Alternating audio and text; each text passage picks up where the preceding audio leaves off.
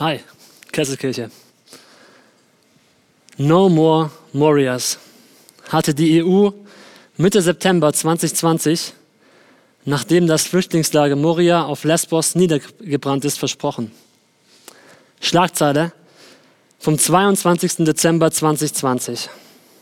Babys werden in nassen Zelten von Ratten gebissen.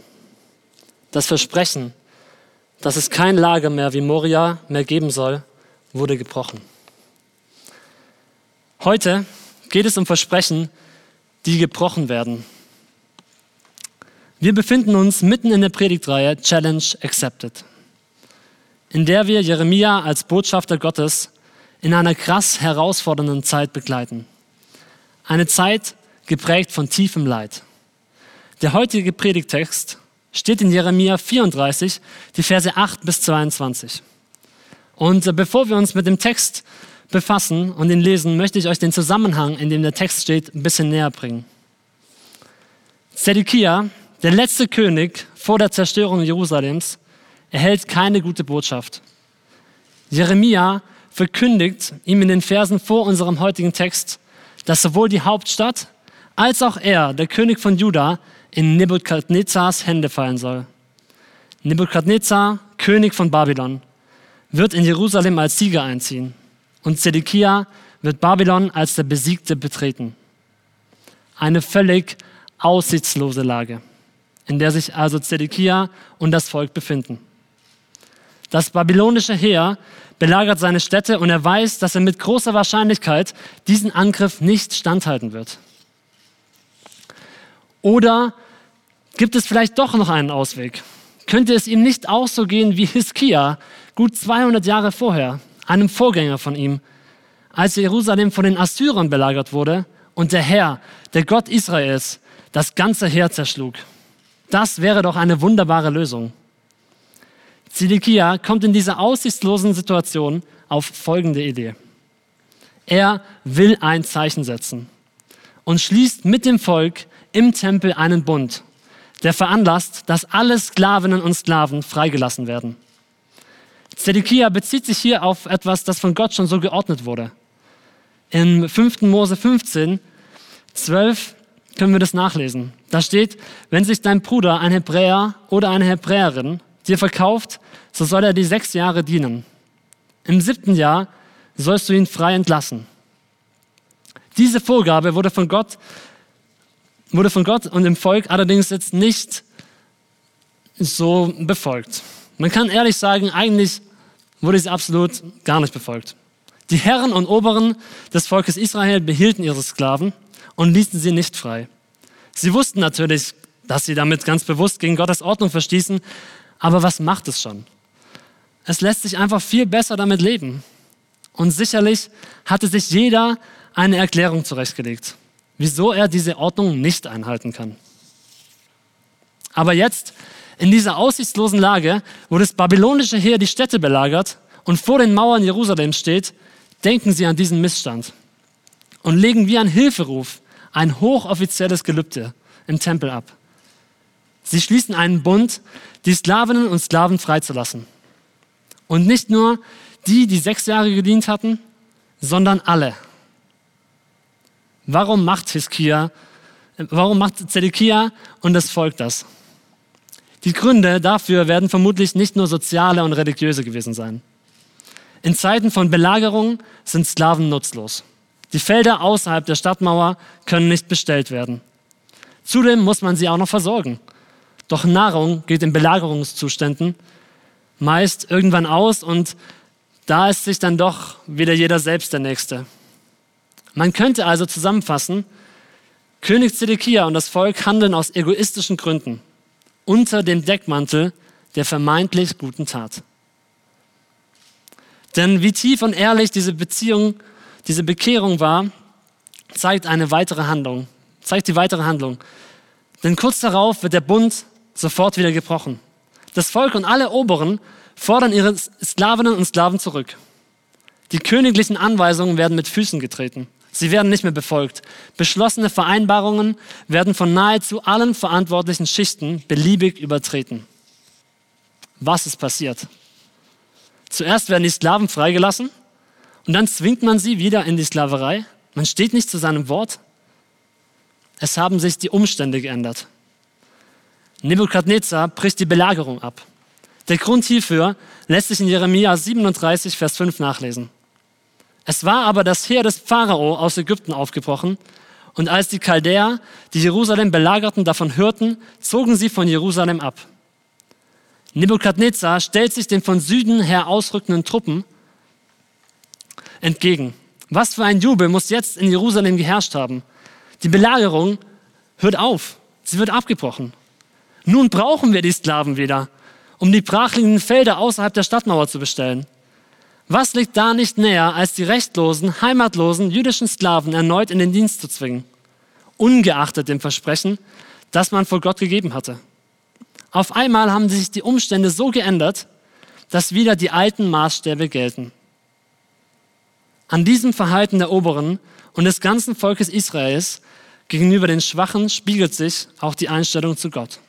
Untreue und Willkür bestimmen hier die Beziehung. In diese Umstände hinein spricht Gott zu Jeremia.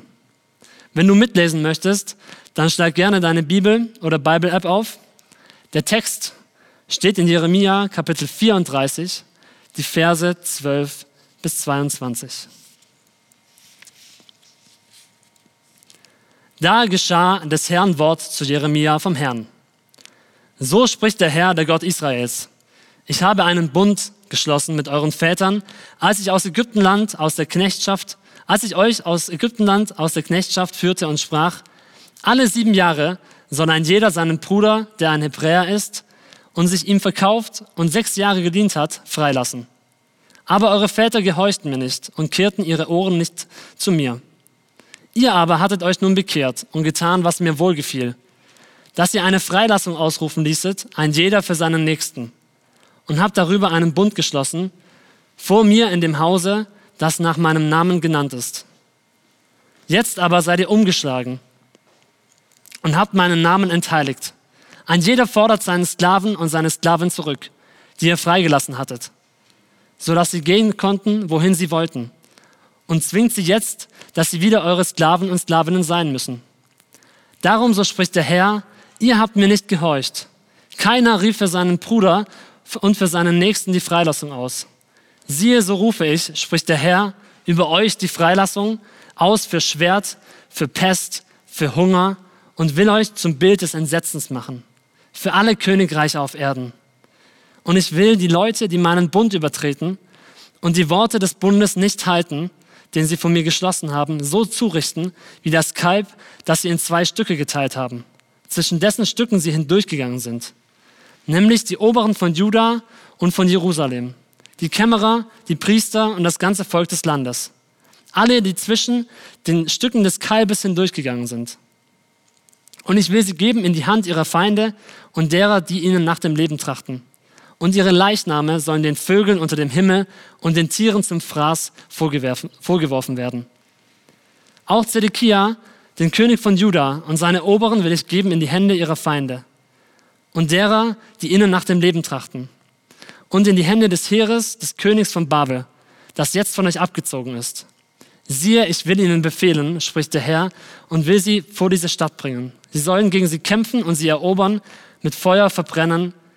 Und ich will die Städte Judas verwüsten, dass niemand mehr darin wohnen soll. Puh, ganz schön harte Worte. Gott ist zornig. Und Jeremia kündigt sein Gericht und den Untergang Jerusalems an. Solche brutalen Ankündigungen zu hören ist ganz schön befremdlich, oder? Wo ist hier noch Hoffnung auf einen guten und rettenden Gott? Was passiert hier? Warum zeigt sich Gott von dieser zornigen Seite? Passt dies in dein Gottesbild? Ich muss euch sagen, in der Vorbereitung ist es mir super schwer gefallen, in diesem Text etwas Hoffnungsvolles zu finden. Da es mich total herausgefordert hat, in all dieser beschriebenen Brutalität Gottes Liebe und Gnade zu finden. Ich will dich und dein Gottesbild heute mitnehmen und herausfordern, in Gottes Zorn seine ganze für dich hingebende und rettende Liebe zu finden. Challenge accepted? Zu Beginn ist es mir wichtig, ein paar Grundlagen zu klären, damit ich nicht falsch verstanden werde. Gott ist Liebe. Punkt. Gottes Wesen ist Liebe. Darauf basiert alles. Dieser simple Satz hört sich einfach an, ist für uns aber unergründlich. Die Liebe ist ein schönes Geheimnis. Niemand kann sie ganz durchschauen. Sie ist das schönste Geheimnis, das es gibt. Warst du schon mal verliebt? Es ist ja eigentlich völlig abgefahren, was da mit uns passiert, oder? Man schreibt auf einmal achtseitige Briefe, macht alles Mögliche, die verrücktesten Ideen werden umgesetzt, man strotzt nur so vor Energie. Die Liebe ist so eine positive und unglaubliche Energie, so attraktiv wie die Liebe ist, so attraktiv ist Gott. Wer sich mit Gott beschäftigt, der beschäftigt sich mit der Liebe. Nicht nur die Liebe ist das schönste Geheimnis, es gibt ja auch bedrückende Geheimnisse, sondern Gott ist das schönste Geheimnis, das es gibt. Und jetzt stehen wir an einem spannenden Punkt. Wie gehen wir jetzt mit unserem heutigen Predigtext um? Wenn Gott die Liebe ist, was ist dann Gottes Zorn? Wie passt es zusammen? Ist die Reaktion eine wütende Gefühlswallung eines vernachlässigten Machos, der in seiner Ehre gekränkt ist?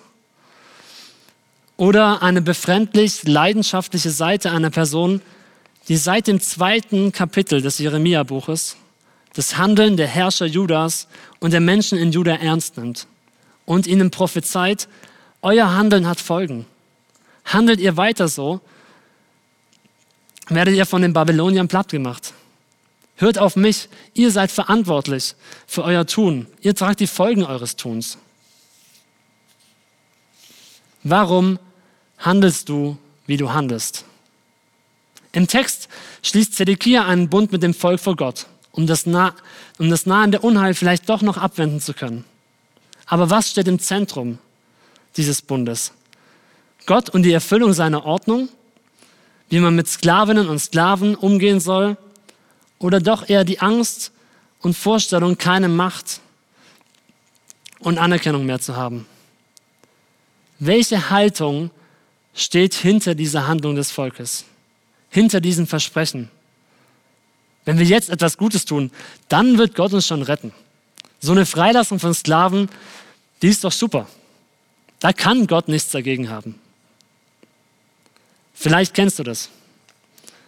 Du hast Ängste und Sorgen und tust dann ganz bewusst Dinge, um Gott zu gefallen, damit ein von dir gewünschtes Ergebnis eintrifft.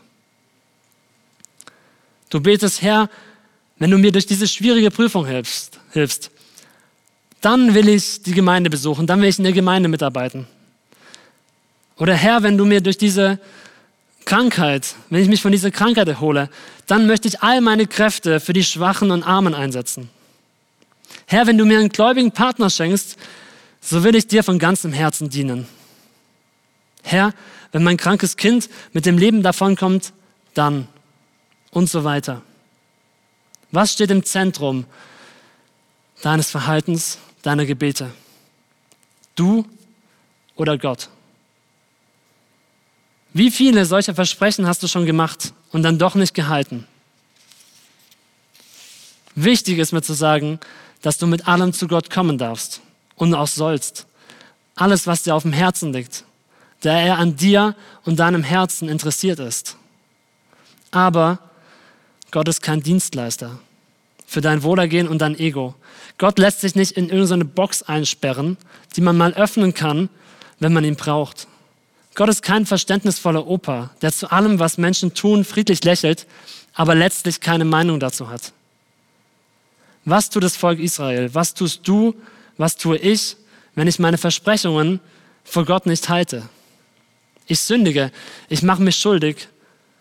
Du sündigst, das Volk Israel sündigt. Gott ist nicht egal, wie du handelst. Er nimmt dich beim Wort, er nimmt das Volk Israel beim Wort. Wir tragen Verantwortung für unser Tun. Gott stellt sich dem Bösen entschieden entgegen. In einem Zitat von Johannes Hartl heißt es, ein Gott, der sich dem Bösen nicht entschieden entgegensetzt, es benennt und richtet, der kann auch nicht retten. Ein Gott, von dem man nicht erbeben kann, vermag auch nicht zu faszinieren. Warum stellt sich Gott dem Bösen so entschieden entgegen? In unserem heutigen Textabschnitt bekommt man so das Gefühl, Gott handelt nach dem Prinzip, wer nicht hören will, muss fühlen.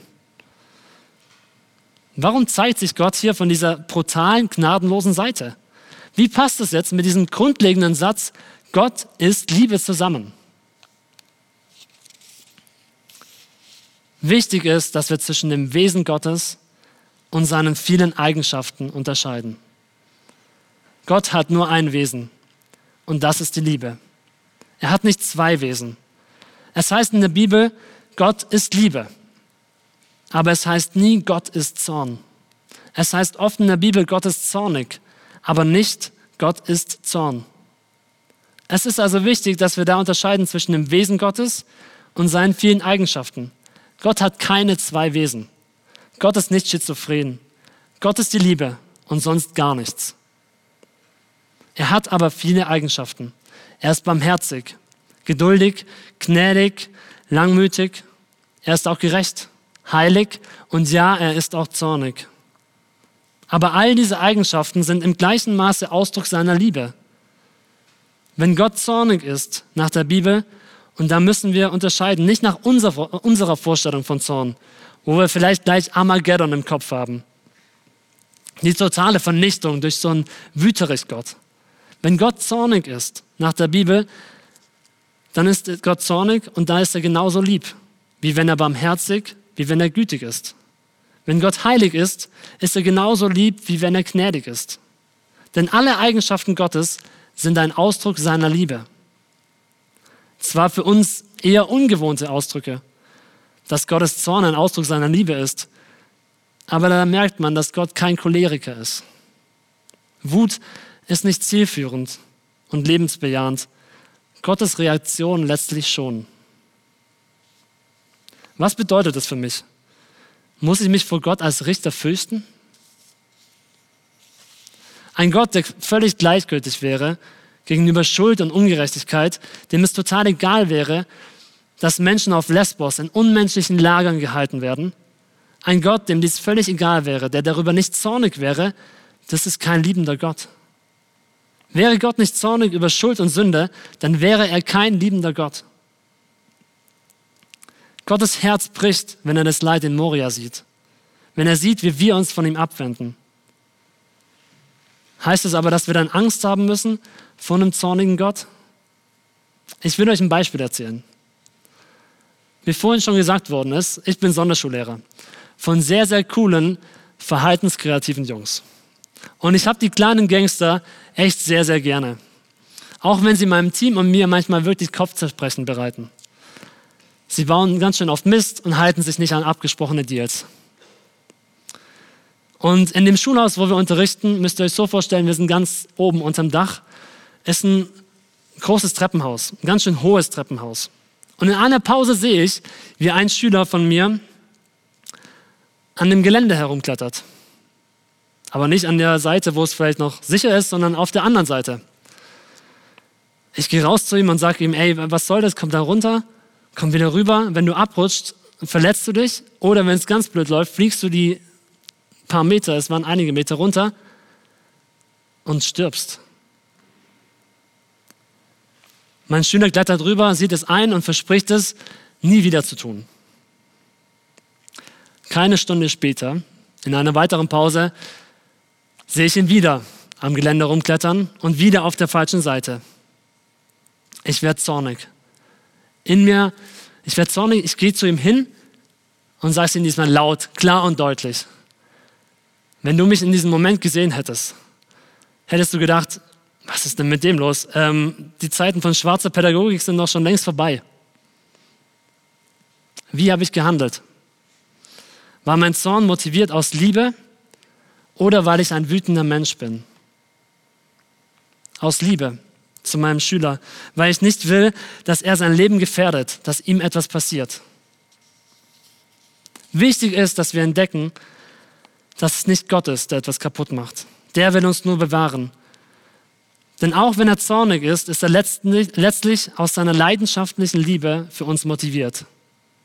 Es ist unser Ungehorsam, der uns kaputt macht, niemals Gott. Nicht Gott ist das Problem, unsere Schuld, unser Ungehorsam ist das Problem. Gott, so sagt die Bibel klar, ist Liebe. Seine Essenz ist Liebe. Die Bibel sagt nie, Gott ist Zorn, sondern vielmehr ein liebender Gott ist zornig, weil Ungerechtigkeit und Schuld uns zerstört. Und wichtig ist, dass wir Liebe jetzt hier nicht falsch verstehen. Dass wir Gottes Liebe hier nicht falsch verstehen. Gottes Liebe bedeutet nicht, dass Gott ein ganz weicher Typ ist. Dass er ganz harmlos ist. Dass es so ein Softie ist. Du kannst ja alles machen bei Gott. Der ist immer lieb. Liebe in der Bibel ist nicht harmlos. Wenn wir in Kontakt mit der Liebe Gottes kommen, spüren wir, wie arm wir sind, wie viel Liebe wir bedürfen. Das Entscheidende an der Liebe ist, sie bejaht. Liebe bejaht dich in deinen Stärken und in deinen Schwächen. In der Liebe steckt ein Ja. Aber wichtig, Liebe heißt nicht, dass ich zu allem Ja sage.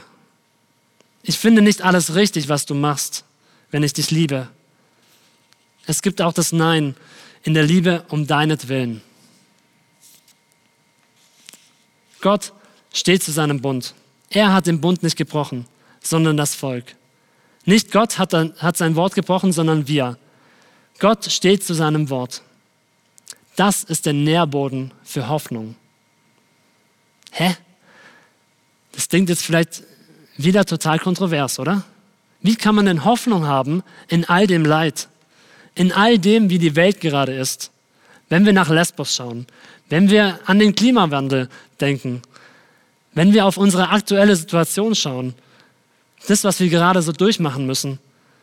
Vielleicht hast du Existenzängste wegen Corona oder du trauerst um Angehörige oder du hast Angst zu vereinsamen.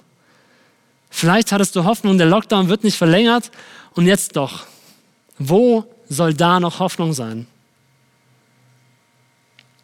Das Volk Israel hatte die Erkenntnis, dass wenn Gott zu seinem Wort steht, dann gibt es immer Hoffnung. Auch wenn sich erstmal nichts zum Guten hinwendete. Die Menschen im Jeremia-Buch spürten die Folgen für ihre Taten. Sie wollten Gott lieber nicht vertrauen. Und Gott hat sich auf ihren Wunsch eingelassen. Und sie haben die ganze Härte der Babylonier erfahren. Jerusalem wurde eingenommen. Und das Volk kam ins Exil nach Babylonien. Weit weg von zu Hause. Doch in den Klageliedern 3, 22 bis 24 können wir von dieser Hoffnung auf Gottes Versprechen nachlesen. Auf seine Einhaltung dieses Versprechens. Da heißt es, die Güte des Herrn hat kein Ende. Sein Erbarmen hört niemals auf. Es ist jeden Morgen neu. Groß ist deine Treue, o Herr. Darum setze ich meine Hoffnung auf ihn. Der Herr ist alles, was ich brauche mitten im Exil, in all dem Leid, dem Zerbruch der Dunkelheit, diese Hoffnungsverse. Die Überzeugung, wenn Gott konsequent genug ist, um seine Gerechtigkeit über das Böse im Menschen zu bringen, dann ist er auch konsequent mit seinem Bundesversprechen, dass das Böse nicht das letzte Wort haben wird. So ist Gottes Versprechen für das Volk der Nährboden für Hoffnung auf die Zukunft.